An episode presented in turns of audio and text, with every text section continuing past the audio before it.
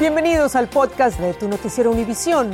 Aquí escucharás todas las noticias que necesitas saber para estar informado de los hechos más importantes del día.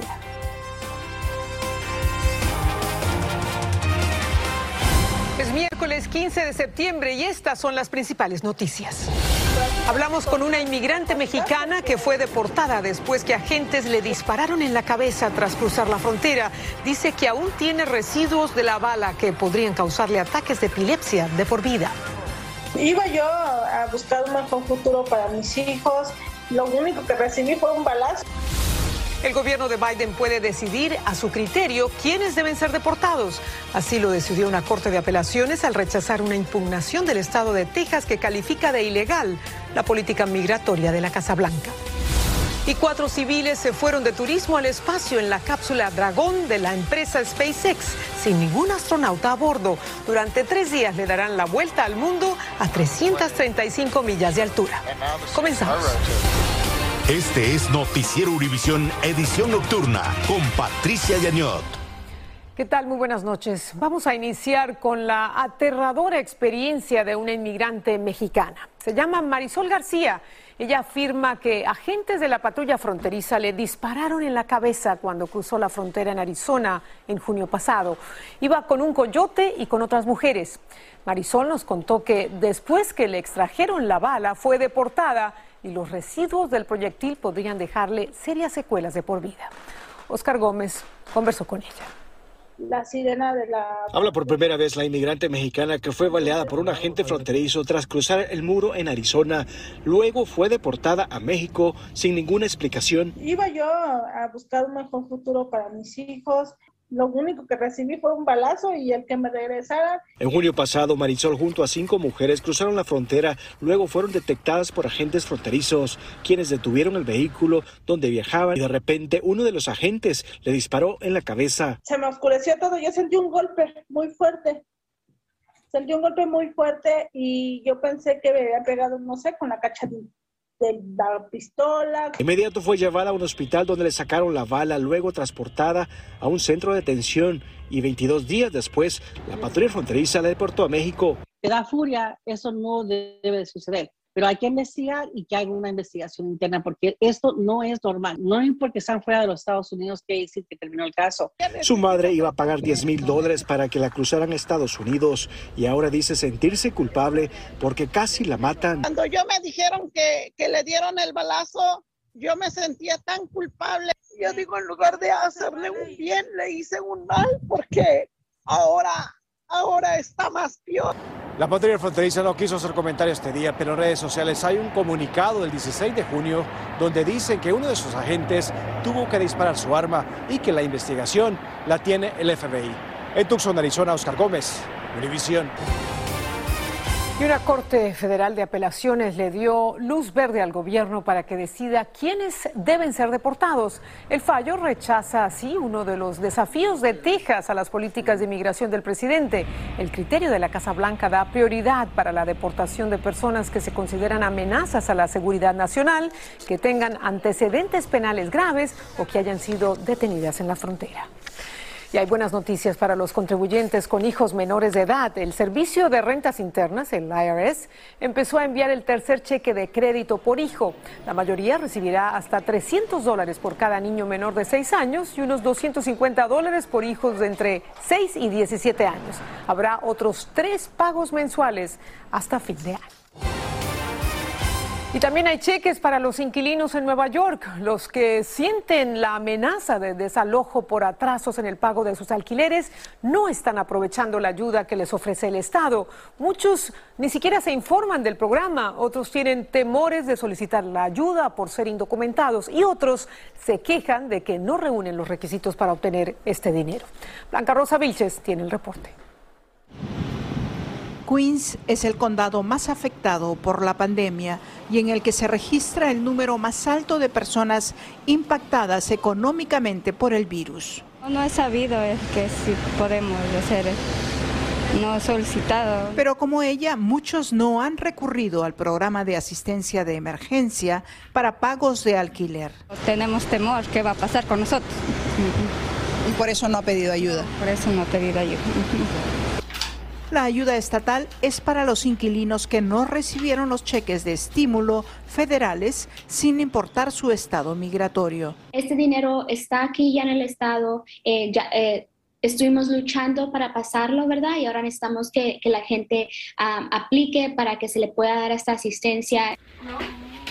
El programa cubre un año de alquiler o de servicios como agua y electricidad, pero muchos se quejan de que los requisitos son complicados. Mi amiga hace un año debe esa renta y si no le llega, pues ya la van a desalojar.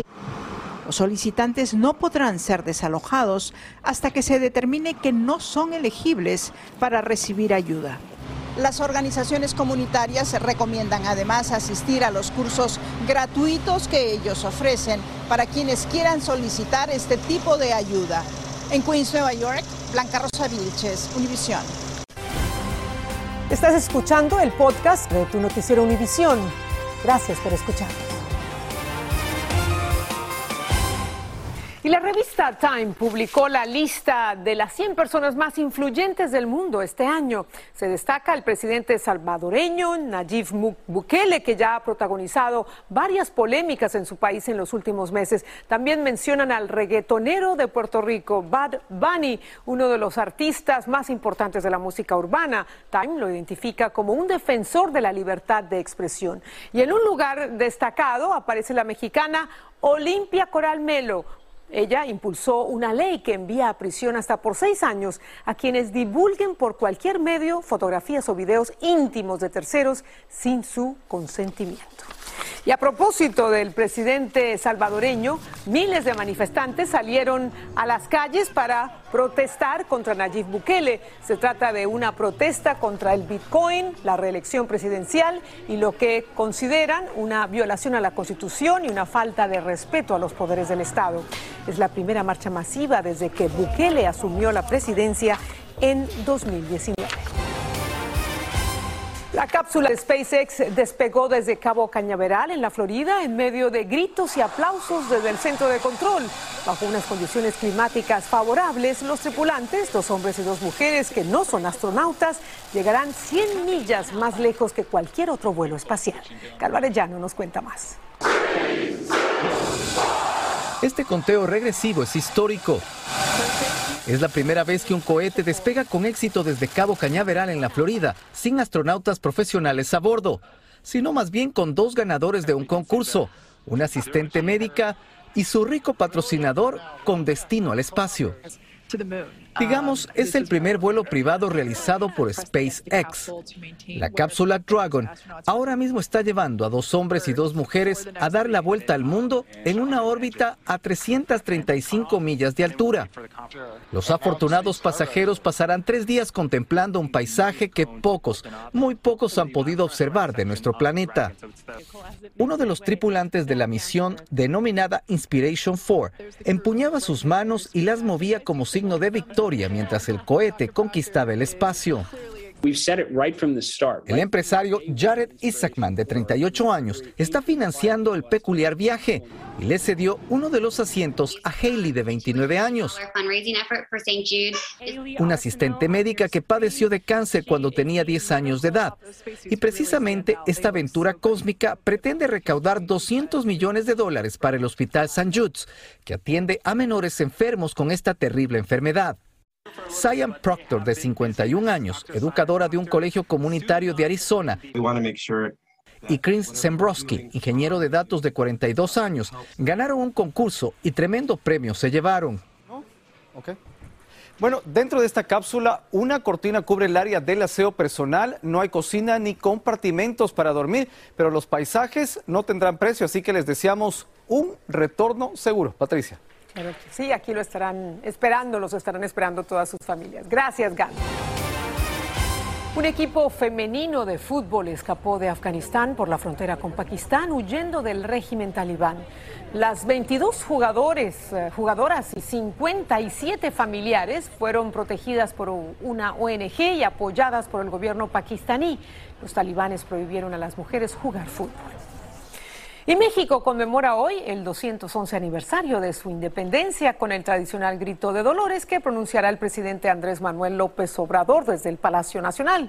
Pero debido a la pandemia, por segundo año consecutivo, la celebración será sin las acostumbradas congregaciones de público. Pero como nos cuenta Alejandro Madrigal, la ceremonia se transmitirá por televisión. Cuéntanos, Alejandro, te saludamos. Patricia, buenas noches. Así es como lo comentas, aunque México está de fiesta, este año es muy diferente porque efectivamente no se permitió acceso a la gente aquí en la Plaza de la Constitución, el Zócalo Capitalino, debido a que hay unos altos contagios prevalecen estos altos contagios de COVID-19. El presidente López Obrador sale a este balcón presidencial a decir esta tradicional arenga del Viva México y lo hace también guardando un minuto de silencio por todas las víctimas a consecuencia de esta pandemia. También se despliega un intenso operativo de la policía capitalina con seis mil elementos y se revive el Estado Mayor presidencial que blindaron este primer cuadro para evitar justamente esto. Y te decía, es una celebración muy especial porque es, son los 200 años de la consumación de la independencia y también los 700 años de la fundación de México, Tenochtitlan, la conquista de México. Así las cosas, Patricia, regreso contigo. Viva México. Claro que sí, viva México. Y bueno, sé que hay motivo para celebrar, por lo menos en la casa, comiendo y bebiendo, tengo entendido Alejandro. Así que bueno, gracias, buenas noches. Así termina el episodio de hoy de Tu Noticiero Univisión. Gracias por escucharnos.